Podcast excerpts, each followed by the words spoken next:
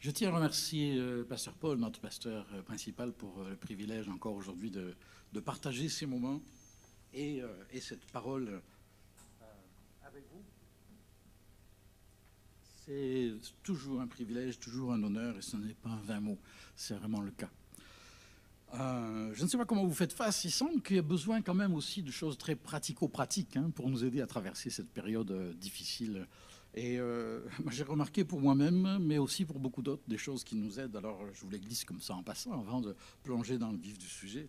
La marche, parce que vous aimez marcher, que vous ayez mar- aimiez marcher ou non, c'est bon la marche. Et je vous y encourage, ça marche. Euh, une bonne conversation vraie, euh, attentive avec quelqu'un que l'on apprécie, avec qui on, est bien, avec qui on peut parler d'autre chose que la pluie et du beau temps et, du vaccin et des tests. Euh, décrocher des nouvelles.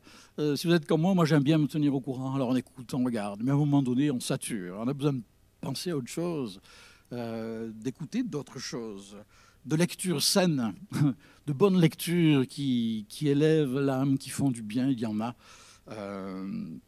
Et puis pourquoi pas de faire une recherche personnelle. L'autre jour, je me suis surpris sur, euh, sur euh, Internet, je me suis retrouvé sur Google à, faire une recherche sur M. Galilée, l'éminent mathématicien, etc. Fascinant l'histoire de cet homme et, toute une réflexion très intéressante, même au premier article que j'ai trouvé par rapport à, tout le, contexte et même par rapport à l'interprétation de la Bible. Et puis pourquoi pas euh, essayer une activité euh, manuelle, nouvelle. Moi, c'est la cuisine. Mes enfants, ça les fait bien rire, mais ma femme est bien contente d'avoir un apprenti. Euh, ça lui donne plus de travail, mais bon. Et puis pourquoi pas poster ou partager sur les réseaux sociaux de bonnes choses. Je remercie Maxime Guérin en passant qui a, posté un excellent article du, président de Centraide Québec, des choses très édifiantes et, enrichissantes. Bref, ça passe aussi par toutes sortes de choses pratico-pratiques et simples hein, euh, autour de nous, et ça c'est important. Dimanche dernier, Pasteur Paul a, souligné dans, dans son message un, point intéressant, plus qu'intéressant, euh, dans l'Épître aux Éphésiens, au chapitre 1er, il est dit euh, Que Dieu puisse illuminer les yeux de votre cœur pour que vous sachiez quelle est l'espérance qui s'attache à son appel. Dieu nous a appelés, Dieu appelle tous les hommes à l'espérance. Et ça fait tilt dans mon cœur parce que euh, j'avais déjà bien à cœur justement euh, toute une réflexion, tout un partage sur ce thème de, de, la, de l'espérance. Et, euh, et c'est ce que j'aimerais partager avec vous dans les moments qui suivent. D'ailleurs, on va faire une lecture ensemble, plusieurs lectures. Et ne vous fiez pas à la lumière. Vous savez, les jours sont de plus en plus longs. Alors, des fois, on dirait que c'est l'inverse, mais tout va bien. Tout va bien.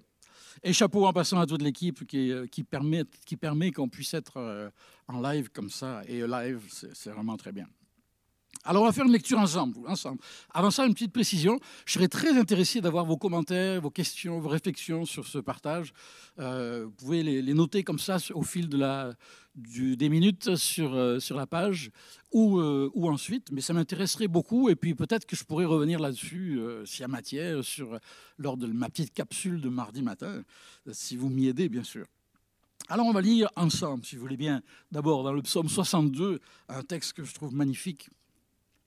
Je vous encourage à lire à haute voix. Je sais bien, il n'y a pas moyen de le contrôler. C'est très bien comme ça. Faites ce que vous voulez. Mais quand on lit à haute voix, c'est comme si notre, cerveau est plus attentif à notre propre voix qu'à celle des autres, peut-être. En tout cas, ça fait, ça fait un- un travail dans notre cœur. Psaume 62, verset 6. Oui, remets-toi, mon âme, à Dieu seul dans le calme. Mon espoir vient de lui. Mon espoir vient de lui. Pour sûr, lui seul est mon rocher et mon sauveur, ma forteresse, je ne serai pas ébranlé. Et pourtant, hein, il y a des fois, de Dieu dépendent mon salut et ma gloire, mon rocher fortifié, mon refuge est en Dieu. Ayez confiance en lui en toutes circonstances. Ouvrez-lui votre cœur. Dieu est notre refuge. Si c'est vrai pour vous, en ce jour, vous êtes, vous n'êtes pas à plaindre, vous êtes à envier. Et ça peut devenir vrai pour chacun d'entre nous. Trouver en Dieu notre espoir et notre espérance. D'ailleurs, le, titre de ce message, parce qu'il y en a qui aiment bien les titres, c'est pratique, euh, j'ai toujours été très mauvais à trouver des titres, ce serait de l'espoir à l'espérance. Toute une réflexion là sur, euh, on va, développer cela un petit peu à la lumière de plusieurs passages précieux de, la Bible. C'est vrai que l'espérance fait partie de la vie, l'espoir fait partie de la vie. La vie, euh, a pas euh, la vie c'est l'espoir, l'espoir c'est la vie, les deux sont indissociables. On ne peut pas vivre sans espoir. C'est une certitude. Il y a une histoire cocasse du Moyen Âge d'un gars qui, euh, suite à, un gros méfait, je ne sais quoi, s'est retrouvé en prison. Et puis le roi a décidé de le faire décapiter. Bon. Et il a plaidé, il a supplié le roi, il a dit, Sire, je vous en supplie, donnez-moi un an et si j'arrive à faire voler un cheval, dans un an, vous, vous me gracierez. Sinon, vous m'exécuterez. Bah, le roi a trouvé ça très amusant. Il dit D'accord, je te donne un an. Et quand il est retourné dans la prison, les, autres prisonniers lui ont dit Mais qu'est-ce que tu as fait? Qu'est-ce que tu racontes? Un an pour faire voler un cheval. Et il leur a dit Écoutez, c'est pas compliqué. Je peux toujours espérer que d'ici un an, le roi meurt. Sinon, peut-être c'est moi qui serai mort d'une mort naturelle d'ici là. Ou alors, qui sait, peut-être que j'arriverai à faire voler un cheval. Ça, c'est ce qu'on appelle l'espoir. Je ne sais pas si ça vole très haut, mais ça ressemble à beaucoup de nos espoirs, mine de rien. Toutes sortes de choses qu'on espère, comme cela, on, rêve de toutes sortes de choses, on espère, alors on, s'y investit plus ou moins pour les faire euh, se concrétiser, mais on espère, on espère, mais... Et pourtant, on a besoin d'espérer, c'est vrai. C'est bien légitime, surtout quand on vit des choses difficiles, surtout quand les temps sont sombres, surtout quand on vit un échec ou euh, une rupture. Que dire d'un décès ou d'une longue maladie? Il y a un beau proverbe africain, il y a tellement de beaux proverbes africains, clin d'œil à mes frères et sœurs africains, qui dit L'espoir est le pilier du monde. C'est beau ça, je ne sais pas de quel pays, mais l'espoir est le pilier du monde. Quelqu'un d'autre, un, écrivain, a dit L'espoir des hommes, c'est leur raison de vivre et de mourir. Espérer, c'est attendre, c'est souhaiter ce que l'on désire, mais pas toujours avec une certitude absolue. Par définition, l'espoir n'est pas certain à 100%. Euh, espoir de voir euh, les vaccins régler le problème de la pandémie parfaitement légitime et, moi j'y crois. Je crois que nos scientifiques font un travail remarquable et puis qu'on on avance dans, cette direction. Espoir de guérison, espoir de réussite, de promotion, euh, espoir de solution à tel ou tel problème. Mais l'espoir a ses limites. Par définition, l'espoir a ses limites. Il y a beaucoup d'espoir. Quand j'ai fait ma première course cycliste, j'espérais gagner et j'ai pas terminé le premier tour. Il y en avait 7 ou 8. Euh, parce que j'ai accroché la roue d'un autre coureur et puis la course s'est terminée très tôt. J'en ai fait d'autres depuis, je n'ai pas gagné non plus. J'espérais. Tour de France. On a toutes sortes d'espoirs, mais il faut pas, quelqu'un a dit, il faut espérer, mais il ne faut pas faire une confiance aveugle à l'espoir. L'espoir peut même devenir un faux ami parce qu'il peut entretenir nos illusions. Curieusement, d'ailleurs, la Bible nous montre que des hommes parmi les plus notables ont, espéré des choses qui ne se sont pas toujours réalisées, d'ailleurs. L'apôtre Paul dira dans Romains, par exemple, on ne l'aura pas à l'écran, mais je vous le mentionne en, vrac, euh, J'ai souvent formé le projet d'aller vous voir, mais j'en ai été empêché jusqu'ici. Tiens donc, le grand apôtre Paul, qui pouvait tout, pense certains, par une mauvaise interprétation. Hein. Ailleurs, il dit, j'espère rester quelque temps avec vous si le Seigneur le permet. Ah ben oui. Une autre fois, il a été pris dans une tempête avec les gens qui étaient en train de l'amener à Rome pour euh, son jugement. Et la tempête, nous dit la Bible dans les actes, été si forte que finalement nous avions perdu. Il dit non, il dit pas eux, il dit même nous, même moi, nous avions perdu tout espoir d'être sauvés de cette tempête.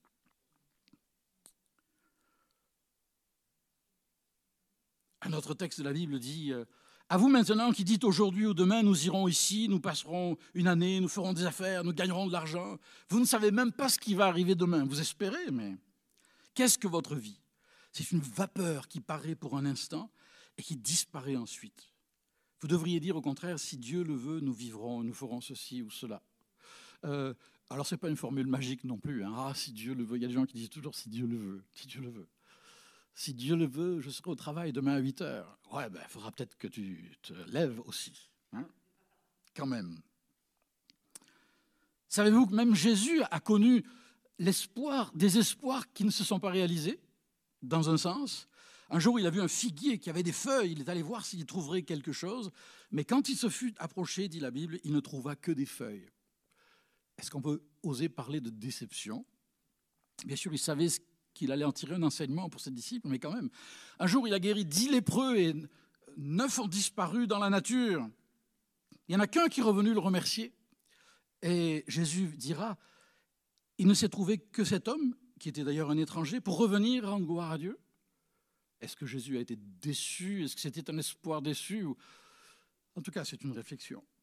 Et est-ce que j'oserais, avec beaucoup de respect, dire, quand Jésus sur la croix dit, Père, si cela est possible, que cette coupe s'éloigne de moi, ça doit bien vouloir dire quelque part qu'il l'espérait dans, dans, le moment où il prenait toute la mesure, enfin où, il était en plein plutôt au cœur de toute la souffrance que la croix allait engendrer, parce que sur la croix, il n'est pas mort juste des blessures, des clous dans ses pieds et ses mains. Il est mort de porter toute notre misère, toute notre folie, tout notre orgueil, toute notre arrogance. Il est mort pour nous, il est mort à notre place, il a porté le poids, le fardeau de l'humanité. C'est pour ça que quand quelqu'un dit Oh, j'ai subi, j'ai enduré un vrai calvaire, on n'a aucune espèce d'idée de ce qu'on raconte quand on dit ça. C'est une expression abominable, excusez-moi. Il n'y en a qu'un qui sait ce que c'est, qui a su ce que c'était que le calvaire ou deux, ou trois. Jésus, son Père dans le ciel, et l'Esprit Saint, sans doute, qui était là aussi avec lui. En tout cas, on a tous besoin d'espoir, mais on a aussi besoin d'espérance. Alors si vous prenez le dictionnaire, si vous êtes tatillon un petit peu, vous verrez qu'il n'y a pas beaucoup de différence entre les deux. Étymologiquement, ils sont très proches. C'est plus par l'usage qu'ils ont pris un sens un petit peu différent. D'ailleurs, on, le trouve à plein d'endroits, l'espoir ou l'espérance, quelquefois de manière interchangeable dans la Bible. Euh, lisons ensemble cet autre texte dans les Proverbes, qui dit ceci, mon fils, ma fille, c'est Dieu qui parle, hein, c'est la sagesse, mais on entend que c'est Dieu. Si tu acquiers la sagesse, mon cœur à moi aussi s'en réjouira. Quand tu parleras avec droiture du fond de mon être, j'exulterai. Vous savez que Dieu se réjouit quand on fait ce qui est bon, ce qui est bien, ce qui est utile. C'est intéressant. N'envie pas le sort de ceux qui font le mal, mais en tout temps, crains l'Éternel. Quelqu'un a dit, celui qui craint Dieu n'a plus rien à craindre. Car il y aura un avenir pour toi, et ton espérance ne sera pas déçue ton espérance ne sera pas déçue. L'espérance, c'est encore une autre dimension. Hein. L'espoir, c'est euh, une certaine attente. J'espère que. L'espérance, c'est une attente certaine. La certitude que Dieu est réel, que sa parole, la Bible, est digne de confiance. Quelqu'un a dit, l'espoir meurt et l'espérance demeure. L'espoir est souvent sans lendemain. L'espérance, c'est la porte ouverte sur l'éternité. L'éternité. Quelqu'un a dit, je l'ai souvent entendu dire, oui, être chrétien, c'est pas juste avoir la vie éternelle. Moi, vous dire que c'est déjà pas mal. La vie éternelle, rendez compte, est-ce qu'on pense à ce qu'on dit quelquefois? C'est comme quelqu'un d'autre qui dira, on ne devient pas, on devient pas chrétien juste pour échapper à l'enfer. Excusez-moi, si l'enfer existe, c'est déjà un bon commencement d'y échapper pour l'éternité. Oui, c'est pour la vie éternelle. Dieu a tant aimé le monde qu'il a donné son Fils unique afin que quiconque croit en lui et ne périsse pas, qu'il ne soit pas coupé de Dieu, plongé dans les ténèbres pour l'éternité, mais qu'il ait la vie éternelle. C'est cela notre espérance. Au-delà des, des espoirs, au-delà des moments où on voit les promesses de Dieu s'accomplir dans notre vie et, au-delà des moments où on ne les voit pas s'accomplir, où le temps semble suspendre son vol, comme disait le poète, où tout semble si long, si lent, si lointain. Le désespoir, c'est un profond état d'abattement, mais il n'y a qu'une chose de pire que le désespoir, c'est la désespérance. C'est quand on n'a aucune espérance pour au-delà de la mort, au-delà de la terre, au-delà de la vie présente. Et j'aimerais vous dire, quel privilège d'être chrétien, de savoir que nous avons une espérance vivante, c'est-à-dire Dieu lui-même. Et quand même les promesses de Dieu ne s'accomplissent pas, ne se réalisent pas comme je le voudrais, comme si Dieu était là pour faire ce que je veux, il faudrait peut-être que ce soit l'inverse, non? Mais même quand c'est le cas, je peux continuer de lui faire confiance parce que, parce que mon encre est bien ancré, bien attaché, parce que mon espérance est dans le Dieu, l'Éternel, le seul sage, dit la Bible. Alors je peux continuer d'aller de l'avant. Et ça, c'est une bonne nouvelle. L'espérance permet de croire contre tout espoir, contre, au-delà de toute espérance, au-delà de toutes les déceptions. Des déceptions, tout le monde en a. On espère bien des choses qui ne se réalisent pas, qui ne s'accomplissent pas pour toutes sortes de raisons. Parfois parce que Dieu n'en a pas voulu ainsi, d'autres fois parce que nous n'avons pas fait notre part, d'autres fois encore parce que c'est une question de timing, et d'autres fois encore, ben on n'en sait rien. Est-ce qu'on peut admettre une fois de temps en temps qu'on ne sait pas? Moi j'aime les gens qui disent de temps en temps, ah ben là je ne sais pas, tiens, il va falloir que je, cherche, qui se posent des questions, qui vont plus loin. L'espérance, l'espoir peut être trompeur aussi. C'est bon de s'en souvenir. J'ai été frappé par cette citation d'un théologien euh, protestant qui s'appelle Jacques Ellul, que certains connaîtront. Euh, j'aime beaucoup ses livres, je comprends à peu près 25%, mais les 25%, je les, je les prends volontiers. Euh, et il a eu des paroles surprenantes. Il met en opposition l'espoir et l'espérance, carrément. Il dit que l'espoir, c'est l'illusion que tout peut s'arranger sans le secours de Dieu. Selon lui, l'espérance n'a de place que quand une situation est jugée désespérée. L'espoir, dit-il, est la malédiction de l'homme, car l'homme ne fait rien tant qu'il croit qu'il peut y avoir une issue qui lui sera donnée. Tant qu'il pense qu'il peut s'en sortir tout seul, il ne se tournera pas vers Dieu. Il ne va pas non plus se repentir, se remettre en question. C'est un peu ça, hein, se repentir. Se remettre en question en profondeur devant Dieu. Tant que dans une situation terrible, l'homme s'imagine qu'il y a une porte de sortie, il ne fera rien pour, pour changer. Matière à réflexion. Ce qui nous amène au texte suivant que j'aimerais qu'on lise ensemble dans Jérémie 17. Un texte très dur. Voici ce que déclare l'Éternel. Maudit soit l'homme qui met sa confiance en l'homme. Alors, pause, on appuie sur pause. Euh, mais on va revenir sur cette lecture. Euh, Faire confiance aux autres, mais c'est une, qualité, c'est une vertu, on a besoin de faire confiance. Il y a des gens qui disent, moi je fais confiance à personne, ça me fait sourire. Bon, c'est triste, mais ça veut dire qu'ils ont été euh, euh, abusés d'une manière ou d'une autre. Mais mes amis, euh, on fait tout le temps confiance à quelqu'un. Quand vous prenez la route, vous faites confiance aux autres pour rester à droite et ceux qui viennent en sens inverse à droite, non? Euh, quand vous montez dans un avion ou un bus, vous faites confiance à un chauffeur ou à un pilote. Quand vous allez chez le docteur ou qu'on vous y amène aux urgences, la, question, la question ne se pose pas. Nous sommes constamment, c'est autant naturel que l'espoir, la confiance. On ne peut pas vivre sans espoir, on ne peut pas vivre sans confiance. Mais ici, je crois qu'il s'agit d'autre chose. Il s'agit de savoir euh, entre qui, entre les mains de qui est-ce qu'on remet notre destinée, à qui, à, quel est notre notre Dieu, à qui est-ce que nous voulons vouer et consacrer notre vie? Et là, Dieu dit, maudit soit l'homme qui se confie en l'homme et qui fait des moyens humains la source de sa force, mais qui détourne son cœur de l'éternel. Il est comme un buisson dans le désert, c'est-à-dire qu'il est sec en gros. Hein. Il ne verra pas arriver le bonheur. Il aura pour demeure un, désert aride, une terre salée où n'habite personne. Mais la suite dit, ouf, béni soit l'homme ou la femme qui met sa confiance en l'Éternel et qui fonde sur l'Éternel toute son assurance. Il sera comme un arbre planté près d'un cours d'eau. Quel contraste hein Qui étend ses racines vers les ruisseaux. Il ne redoute rien lorsque vient la chaleur. Ses feuilles restent vertes. Il ne s'inquiète pas pendant l'année de sécheresse et il ne cesse pas de produire du fruit. Quel contraste Maudit soit l'homme qui place son espérance uniquement dans les choses de la terre, aussi précieuses et utiles soient-elles, mais il faut autre chose. Au-delà de l'espoir, il nous faut l'espérance. Béni soit l'homme qui se confie en l'Éternel, en Dieu, par-dessus tout, par-dessus toute autre chose. L'espérance, c'est s'attacher fermement à Dieu. Le Dieu, la Bible l'appelle le Dieu de l'alliance. Hein. Il s'est lié à nous, il s'est engagé envers nous. Et donc, encore une fois, même quand les promesses semblent compliquées ou, conditionnelles, oui, elles le sont souvent, euh, mais ne pas se réaliser ou ne pas se réaliser encore, je peux garder confiance. Mon espoir est en toi, Seigneur. je ne dirais même pas que mes espoirs sont, mon espoir est dans ses promesses, mon espoir est en sa personne, en sa fidélité, en sa grâce. Oh, merci Seigneur.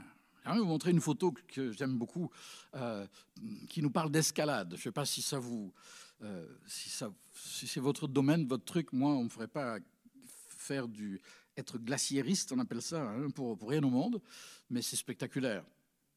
Il y a deux façons de grimper. Alors, j'y connais rien. Alors, s'il y a des spécialistes, excusez-moi et, éclairez-moi. Mais c'est juste une image, d'accord?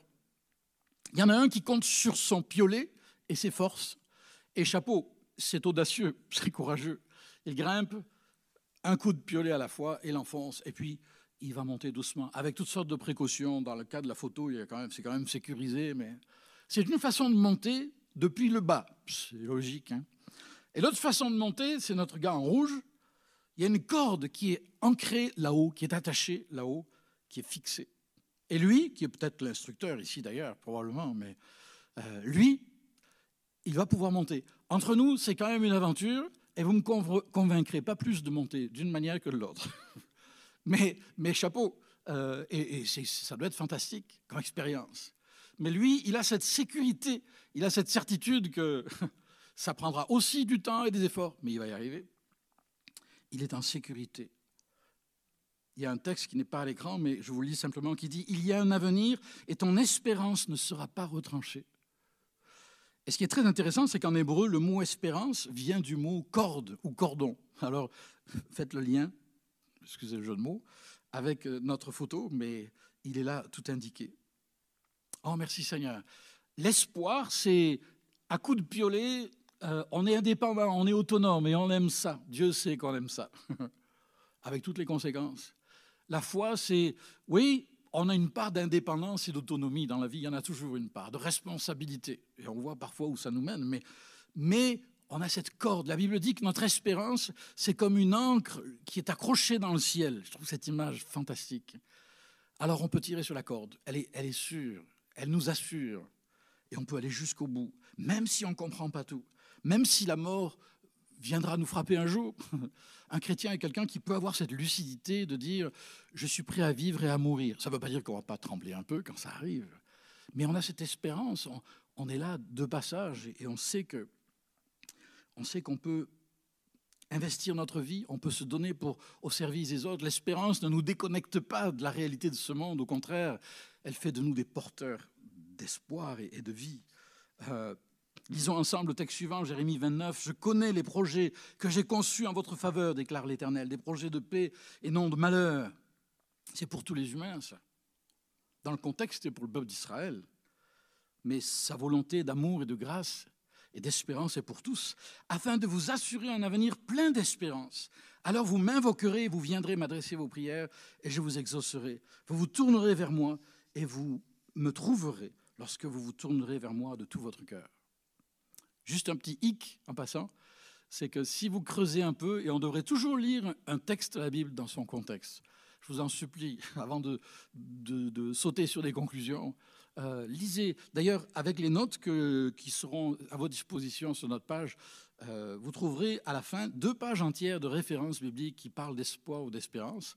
Et je vous lance un peu le défi de lire tranquillement chacun de ces textes. Mais chacun d'eux, de grâce, lisez-les dans leur contexte. Euh, lisez le paragraphe qui est autour, ou le chapitre qui est autour, parce qu'une phrase, un verset, une parole de la Bible prise toute seule euh, peut parfois être à double tranchant, disons-le, si elle est mal interprétée. Mais si vous lisez ce texte dans son contexte, vous aurez une mauvaise surprise. C'est que les gens à qui Dieu a dit ça ne vont pas voir cette promesse s'accomplir.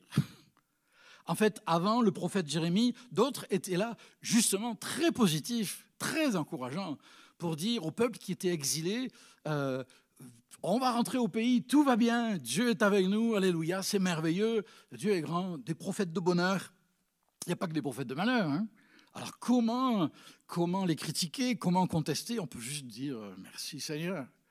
Et puis le prophète Jérémie, le rabat-joie de service, arrive et il dit non, non, non, non, ça vient juste de commencer là. Et vous êtes là, il vaut mieux planter des, fleurs et des légumes dans vos jardins parce que vous êtes là pour y rester. Il vaut mieux que vous, vous mariez vos enfants, vous preniez votre temps, les gars, parce que vous êtes là pour 70 ans. Et cette promesse, pratiquement tous ceux qui l'ont entendue, si je comprends bien, aucun d'entre eux ne l'a vu s'accomplir. Elle serait pour leurs enfants ou leurs petits-enfants, parce que 70 ans, c'est assez long quand même. Alors, je sens bien à votre visage, même masqué, que ça vous enthousiasme pas tout ça. Mais c'est comme ça. Euh, lisez le contexte, vous verrez. Mais il y a toute une réflexion là derrière. C'est que l'espérance nous amène au-delà, au-delà du court terme, pour nous amener toujours à considérer les choses dans le long terme. Elle nous amène aussi à ne pas être crispés sur nous-mêmes et nos intérêts et notre avenir et notre prospérité, mais réaliser qu'on est là, on fait partie d'une chaîne, on fait partie de, l'humanité dans son histoire, dans son dénouement. Alors bien sûr que les promesses de Dieu, beaucoup de promesses s'appliquent au présent, mais on a ici un exemple qui doit nous amener certainement à réfléchir. Texte suivant qu'on peut lire ensemble euh, dans l'Épître aux, Romains au chapitre 5, qui nous montre comment en fait Dieu, dans sa grâce, est capable de, nous, de nous rassurer en tout temps. J'aime beaucoup ce texte qui dit puisque nous avons été déclarés justes en raison de notre foi. C'est ça un chrétien, c'est quelqu'un qui a placé sa foi en Jésus-Christ, qui a payé le prix de ses fautes à la croix et, qui fait que malgré sa propre misère, euh, le chrétien peut devenir un enfant de Dieu, justifié aux yeux de Dieu, purifié à ses yeux. Alors nous sommes en paix avec Dieu. L'êtes-vous? Le suis-je? C'est plus que jamais important dans les temps que nous vivons et en tout temps. Grâce à notre Seigneur Jésus-Christ, par lui, nous avons eu accès au moyen de la foi à ce don gratuit de Dieu qui nous est désormais acquis, et notre fierté se fonde sur l'espérance d'avoir part à la gloire de Dieu. Mieux encore, nous tirons fierté même de nos détresses. Wow Est-ce qu'un chrétien doit être maso? C'est pas obligé, c'est une option. Et moi, je ne prendrai pas l'option. Mais c'est accepter que même la souffrance, même l'épreuve, même les revers, même l'échec font partie d'un tout et qu'on peut continuer d'avancer par la grâce de Dieu.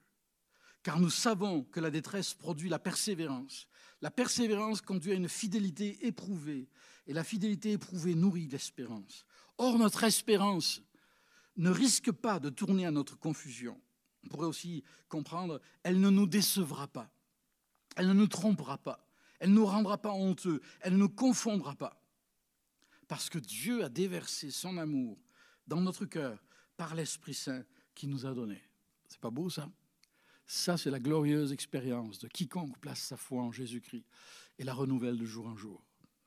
Alors, dans quelques instants, on va prier, euh, mais lisons ensemble cette parole extraordinaire de Romains 15, verset 13. Écoutez, je vous la laisse comme parole de bénédiction. Une bénédiction, ce n'est pas juste euh, comme ça euh, une belle formule. Non, non, c'est une parole à saisir, c'est une vérité qui nous est adressée et que nous pouvons embrasser qui peut devenir notre expérience. Que le Dieu de l'espérance vous comble de toute joie et de sa paix par votre confiance en lui. Ainsi, votre cœur débordera d'espérance par la puissance du Saint-Esprit. Ça, c'est pour nous aujourd'hui. Ça, c'est pas pour dans 70 ans. Ça, c'est pour maintenant. C'est pour vous et moi. C'est pour nos enfants. Et s'aimer les uns les autres, c'est aussi partager cette merveilleuse espérance qui fait que quoi qu'il advienne, au-delà du temps, au-delà des revers, au-delà des épreuves, Dieu est là. Il sera toujours là, fidèle et capable de nous délivrer, de nous secourir selon nos besoins et en toutes circonstances. Alors j'aimerais prier avec vous bien simplement et, euh, et le faire à travers un chant. J'espère que celui-là aussi, vous, vous, le chanterez avec moi, sinon je me sentirai bien seul. Et je vous rappelle que vos commentaires, vos témoignages, vos remarques sur, sur ce que j'ai pu partager seront les bienvenus sur, sur notre page.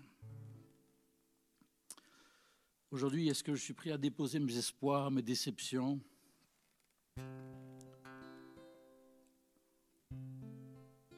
Au pied du Seigneur Dire Seigneur, je, je te demande pardon parce que je t'en ai voulu. Je t'en ai voulu pour ce qui ne marchait pas, pour euh, les choses qui n'ont pas été comme je te l'ai demandé, qui ne se sont pas réalisées comme je le souhaitais. Je te demande pardon, Seigneur, pour mon amertume, ma colère. Si vous n'êtes pas chrétien, vraiment, pourquoi ne pas lui dire aujourd'hui, Seigneur, faites-moi un vrai chrétien J'ai vraiment besoin d'espérance. Pardon d'avoir euh, fondé ma vie sur toutes sortes d'espoirs qui ont été si souvent déçus. Mais Seigneur, est-ce que j'ai vraiment compté sur toi? En tout cas, je le fais aujourd'hui. Sois mon espérance. Je m'abandonne à toi, je te donne ma vie. Je t'abandonne mes souffrances, ma maladie, mes difficultés financières, relationnelles, conjugales, avec mes enfants ou mes parents. Oh Seigneur, je m'abandonne à toi. soit mon espérance.